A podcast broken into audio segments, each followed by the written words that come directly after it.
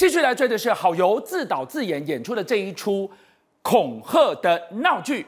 很多人看到哈好油翻车了，绿营就吹起了反攻号角，但这一点都不能表示他过去所点出的进口鸡蛋争议，你可以船过水无痕呐、啊，没这么便宜的事。好油再爆料，超丝进口巴西蛋居然有一点五亿台币左右的价差，我们就问了，这么多钱到底进到了谁的口袋？追巴西蛋的流向还不能停，南北同步开闸，畜场会终于交出清楚的流向。但是南部的涂万才为什么到现在宁愿吞下上千万的罚款，仍然三缄其口？到底在帮谁保守秘密呢？是啊，现在这个鸡蛋流向，我们要继续追，而且要一定要追到底，因为这水还很深。不过呢，大家也想问哦，这一阵子呢，林北好油到底去哪里了？他脸书上也跟大家讲说，哎。他一定会回来面对司法的调查。那现在传出说啊，他人可能是在奥地利。那什么时候回来？现在目前还不知道。不过他已经敞开心胸的说，不管怎么样，他一定会回来接受司法调查。可是这个问题哦，现在俊亮哥他已经烧到了，包括像蓝营的政治人物，这蓝营政治人物这两天开始划清一个界限，就说哎。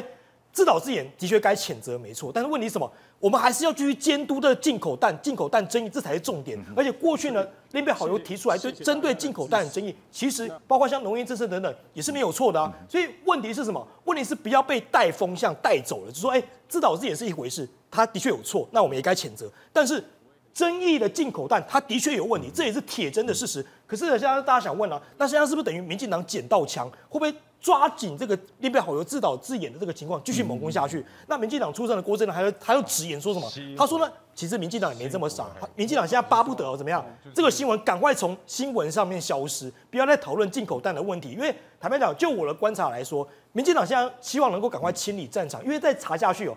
包括这些进口蛋超市的争议，其实大家还看水还是非常深嘛。那一查下去，有没有可能变得回力镖打在民进党自己身上？这是有的哦，这是有可能的。所以今天我们看到了好油用了最不恰当的方式，他想要逃离这个风暴，然后他自导自演。但这是一码事，他翻车了，不代表鸡蛋争议可以下车，可以船过水无痕呐、啊。如果你不信，我们这里已经帮你整理了。过去就鸡蛋争议，每一个化繁为简，每一个戳中要害的，都是好油带着我们看重点，哪一样没有发生？是啊，我们从八月二十六号到九月十四号，其实这这短短的二十天，其实大家有看报新闻就知道，我们持续在追这个进口蛋争议在哪里。嗯、而这十六天呢，其实好油他也发了十六篇的关于有关进口蛋争议的脸书，直指农业部说问题的确有些缺失。那的确啊，后来陈吉仲的确也下台负责了，所以看得出来，当时这些证据其实坦白讲。都是有凭有据，都是从海关资料，甚至从农业部的资料拿出来，所以大家不能否认说好油过去在监督进口蛋这些，这个这个是真的是要一码归一码。好，旺哲，我们知道好油他讲的话并非无所本，而且他在昨天那篇文章是，他也第一次跟大家坦诚。他会有这么多的内部的消息跟资料，而且几乎正确，包含人事派令，是因为有生喉咙，在农业部看不下去。没错，没想到昨天讲的这件事情，今天继续不平则鸣，他揪出了一点五亿超私的价差。我们要问，这么多的钱被谁上下其手，流进谁的口袋？是啊，好油啦，继续爆料，说什么？哎。巴西的报价，每颗鸡蛋，呃，每每一箱鸡蛋大概是四十一美元到四十二美元。可是呢，到台湾之后呢，变成怎么样？变成六十几块，中间差了二十几块美元哦。好，如果一箱差了二十几块，二十五箱差了多少钱？俊相哥，差了五百多万美金，五百多万美金，台币多少钱？一点五亿元台币耶。所以这中间的价差是一点五亿元台币，到底进入谁的口袋？这个是我们接下来要去追的嘛？会不会进到我们不知道的口袋里面？这是有可能。所以。接下来这个金额会不会有人上下其手？哎，这个左拿右进哦，左左进右出，这是有可能，所以我们要继续追下去。好，那现在台北市也开始要要追了。台北市之前不是要畜产会公布这些流蛋的流向资料吗？那畜产会其实在两天前十月二号的时候，也向台北市把资料拿出来了，说大概有大概十三个仓储的流向跟地点，哦，公布给台北市。那台北市现在要启动跨县市的联防查核，要追出这个进口蛋流向到底在哪里？可大家都想问了，哎。现在不止这些蛋的流向到哪里？哎，原本之前讨论什么？涂万才，你人第一个跑不见了。那你台农的四百多万颗鸡蛋，现在流向去哪里了？你也没有出来讲清楚，农业部也没没有出来讲清楚。现在这个已经变成问号了，我就很担心这些四百多万颗流蛋了，现在可能已经到市面上去，甚至可能到国军的这个肚子里面去，都是有可能。所以，这鸡蛋争议要不要追？当然要继续追下去。好，回过头来，今天重点只有一个。不能因为好游他自导自演的这一出被恐吓的闹剧，你就完全抹煞他发的二十天十六篇炮轰农业部的文章，每一篇文章通通都成真，每一篇文章也都是剪掉抽丝剥茧的脉络。一休你怎么看？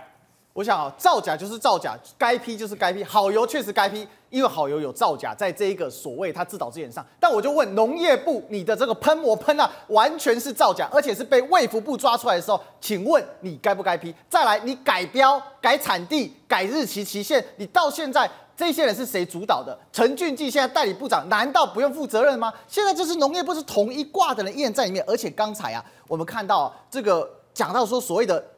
价差的问题哦，哎，这个合约是谁签的？这个合约上全乳部合约谁签的？今天超市的合约就是你农业部跟超市去签的，指定的厂商也是你农业部做出来的。原本我们以为这个当初这个合约有个猫腻，什么猫腻的？俊相哥你还记得吗？这合约里面有个关键什么？包括运送。报关这些是可以超市自己找厂商。那如果说本来这段价差是隐藏在超市的背后，我农业部还可以说我不知道。可是好油今天爆出来的料是什么？他爆出来的料是说，哎，农业部内部知道就知道这个巨大的价差，那更可恶啊！你是公然的贪污啊！这可以这样吗？这盗匪公行于世。这个如果在古代，古代就直接皇帝下令拉出去就这样砍掉弃市了。结果现在不是，现在这一批官员依然在这个位置上，而且我觉得最扯淡的是什么呢？今天四百多万颗的鸡蛋，为什么涂万才不敢讲？被罚了一千一百三十万，结果竟然吞下去。之前罚五十万，他跳出来打电话，这边哎呀，不是我一直叫去农业部叫我干的，结果现在人消失了。然后最好笑的是国防部，国防部现在态度非常暧昧。国防部五天前因为被立委质疑到说，哎，你这些鸡蛋是不是你有用到？结果呢，他说好，那我停用三家。新兴新兴隆、丰德还有鸿盛畜牧场，为什么？因为这老板是涂万才。好，你停用之后追查去哪里了？所以现在最可怕的是，不仅是贪了钱谋财，还要害命，而且还是国军。我们抗中保台，我们保卫保家卫国第一线的国军来处理掉这些坏掉的鸡蛋吗？太可恶了！我们要继续追下去。好，我们在追鸡蛋的同时呢，不要忘记了，好友也在脸书，它提供大家一个思考的方向：秋天，注意秋天。开始闹蛋荒。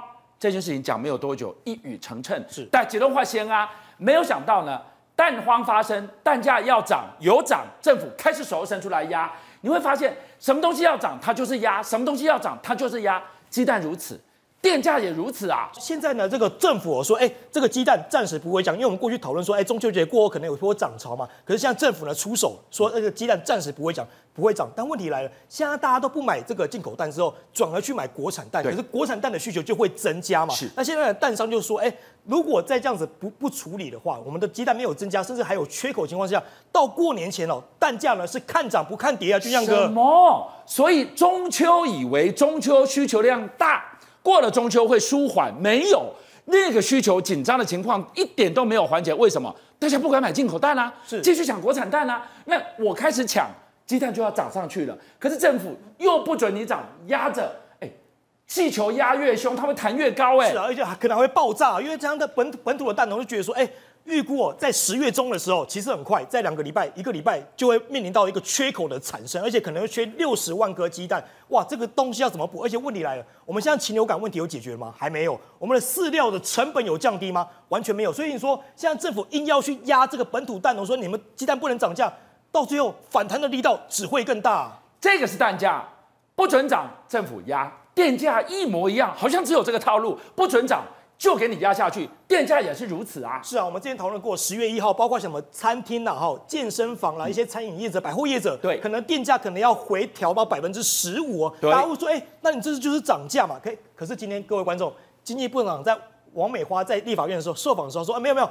这这不是调涨，这只是回到原本的价格而已。哇，玩文字游戏耶！这个就是调涨啊，十五趴，不然十五趴是什么？涨十五趴，业者不会将本求利吗？消费者上上门去买，不会被不会被痛到吗？是啊，哎，俊相哥，你问的问题非常好。可是哦，王美花就说啊，这样子这样子调整回来啊，对消费者物价指数只有影响多少？非常小，只有百分之零点零零三七个百分点啊。所以他说，哎，不会影响，不会影响，这些成本都不会提高。可是事实真的是这样子吗？我们就看。台电脑，从去年到今年，亏损已经超过了四千亿哦。明年呢，还要再挹注一千亿来补这个亏损，将近已经到台电的资本额四千八百亿了。好，你说你这个是补回原来的差价，可是我就问了，接下来这些电影业、百货业、餐厅业，他们的电价回来之后，他们会转嫁到哪哪里上去？当然是转嫁他们的物品上面去嘛。那你这些包括人事成本的压力，还有物价成本的压力，会不会反映到最后消费者荷包身上？当然会嘛。所以加上说，哎，就面包业者说，当原物料成本上涨之后，店租、人力都是开销，接下来电价可能还要涨。下一波还说什么？制造业也可能是喊涨的对象。好，任俊，我们看到了台电继续被压着冻涨，问题是，哎。你逼他继续当通膨的消波块，人在江湖走，哪有不用还的？只是业力延后引爆而已。现在不痛，以后痛啊！而且我们现在对很多动涨的部分，不管是电价或过去在油价的部分，只要遇到大选的时候呢，很怕担心这个选票所流失，就要求动涨。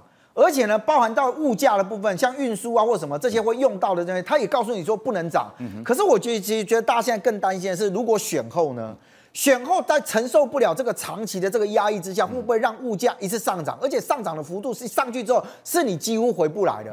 而我们又没有办法在这个所谓的薪资的部分，让它跟这个所谓物价上涨成为一个同步成长的一个状态的时候，对于民众来讲，他真的会担心叫做通膨的危机啊。所以我认为一部分对于政府来讲，他当然必须要有一个管控的机制。但是什么像在什么状况之下，让管控的机制跟所谓的市场机制能够达到一个平衡？我认为它其实考验的是政府在预估的这件事情的能力上面。也就是我如果政府预估什么东西事实上接下来未来有可能涨价或缺货的这个状态下，你能不能先行做好调控？我认为一致一一昧的只是去压抑，就是不准涨价这些，对很多民间业者来讲，跟民众来讲，它不是一个解决问题的方法。我一个情境。现在我们以为的风光明媚，其实是被压着冻涨，不让你涨。嗯、可是，一松掉之后，那个球是要弹更高的。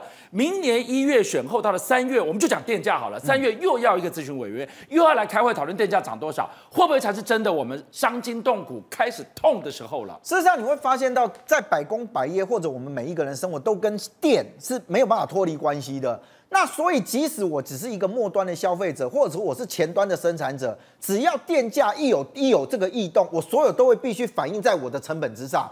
而且，其实到老实讲，到最后最倒霉就是最末端的那一位。为什么？因为中间每一个所加上去的，通通都会转嫁他的。我就将本求利呀。所以这就是为什么我们到最后会发现到末端的消费者，只要一遇到涨价这件事情，他会非常的恐慌。可是问题来了，店你没有办法囤啊。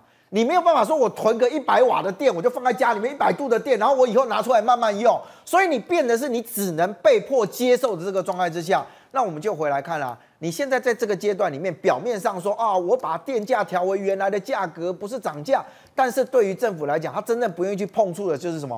就是当民间这时候告诉你讲说我要回归市场机制的时候，你又没有能力跟他讲不行。那这个时候最倒霉的还是所有每一个在末端的消费者。好，义兄你怎么看？我想在座各位大家都很有感，有没有上一期是你史上拿过最佳的电最贵的电费？我就拿到了，为什么？因为它偷偷涨了，夏季电价涨了很多，现在更扯了，现在还要补涨，什么东西都涨。我告诉大家，电、蛋这些都是民生基础，一涨万物齐涨。最惨的是什么？到现在王美花还在说谎。为什么？CPI 说零点零零三七，我告诉大家，今年年初主计处说我们经济保两趴，再说保一点九趴，现在已经下修到一点六一趴。事实上，国际惠誉信评啊，非常直截了当说，今年保一都很困难。可是问题，同一期 CPI 是二点一四趴，也就是什么？你的物价涨两趴，结果你的经济成长只有一趴，代表什么意思？你的可支配所得下降，所以大家现在是越来越贫穷，越来越愤怒。今天王美花她根本就是一个无能的代代表。王美花无能，还继续怎样？继续睁眼说瞎话，这才是大家最愤怒的地方。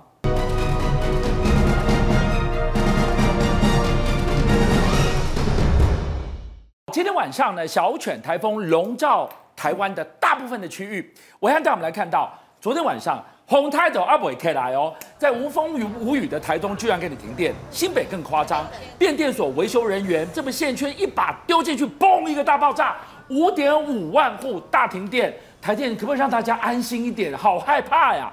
更害怕的是电价，台电两年亏损四千亿，明年哦，确定要继续补助它一千亿，逼着台电动涨，继续当消波块，江湖走跳都不用还吗？还是说只是延后引爆二次通膨？其实已经蠢蠢欲动了呢？好，军长，还有报新闻的观众朋友来喽！民生讯息要告诉大家喽，红台北来啊，小犬台风对不对？对，现在小犬变大犬了，是变中犬了，最熊哎，它已经会留置在台湾比较久的时间，而且可能会有风雨，风雨过后可能会停电，嗯、可能会这个物价会上涨，它的叶菜类等等，对不对？是，我们都知道。但是呢，马仔过来给他改来传便便，马仔停电。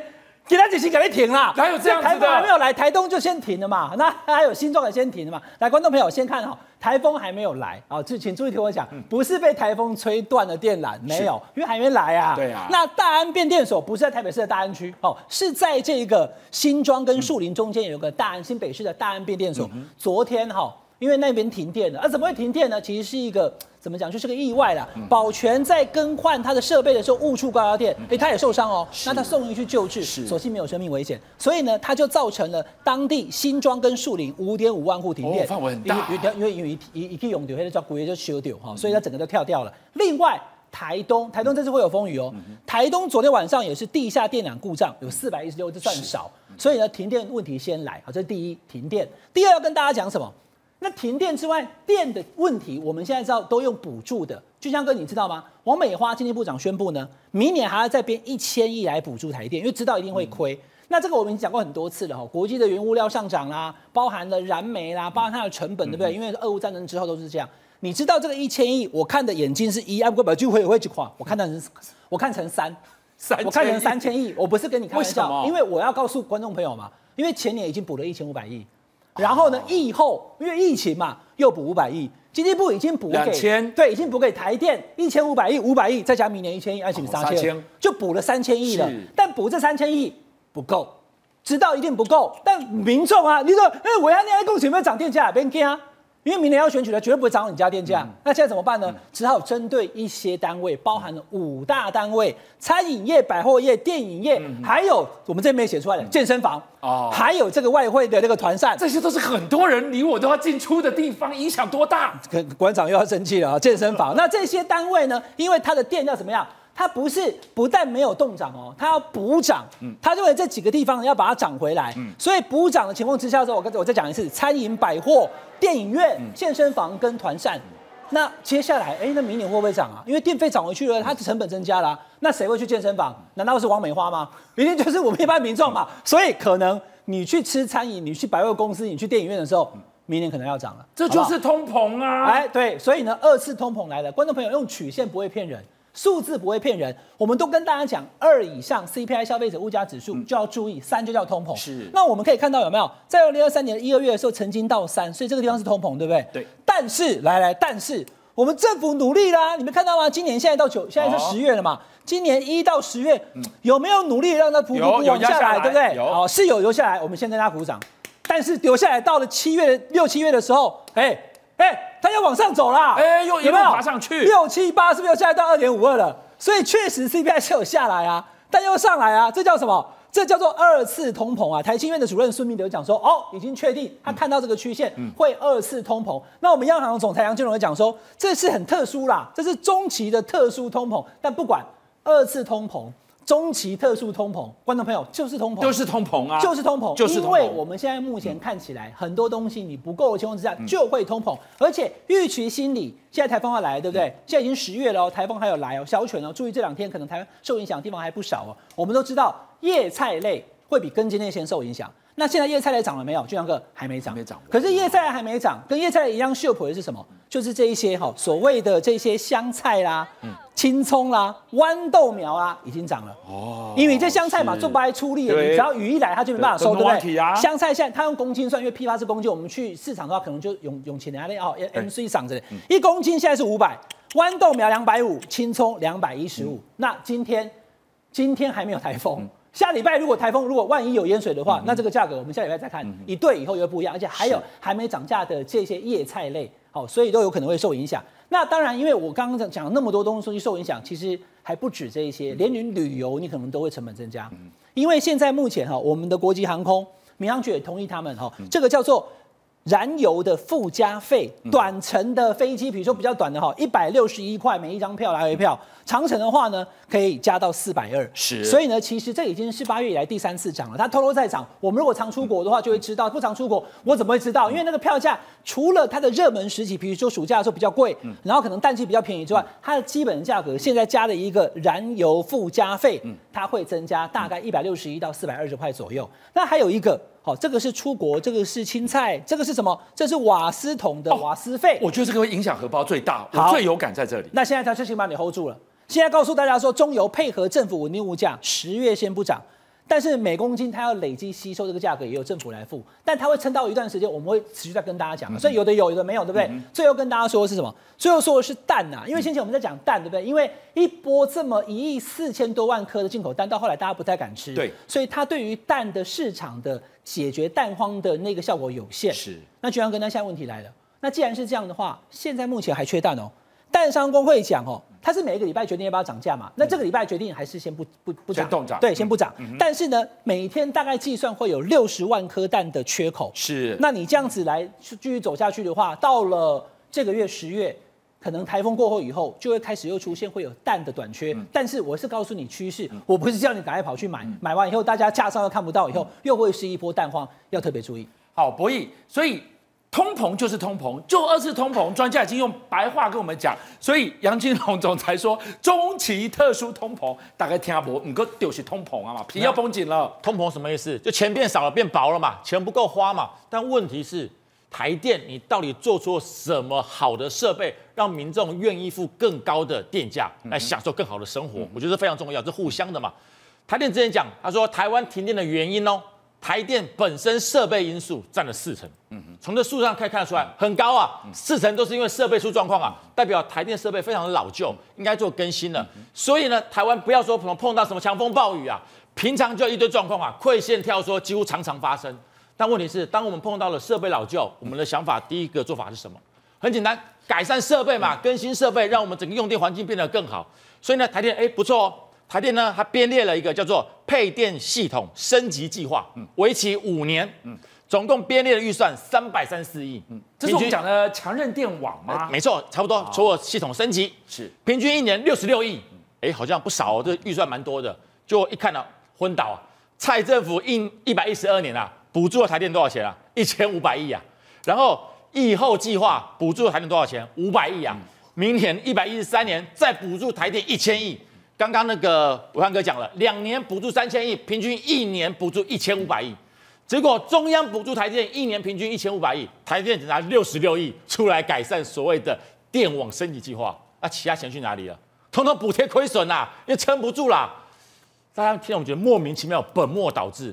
你想让民众有更高的电价，你应该提供更好的一些所谓的服务，结果你没有，你只是为了选举，为了政治，所以你一直的。把这个电价冻涨，不让它涨起来，等到明年选完之后，可能才要来做一些相对应的回馈跟付出。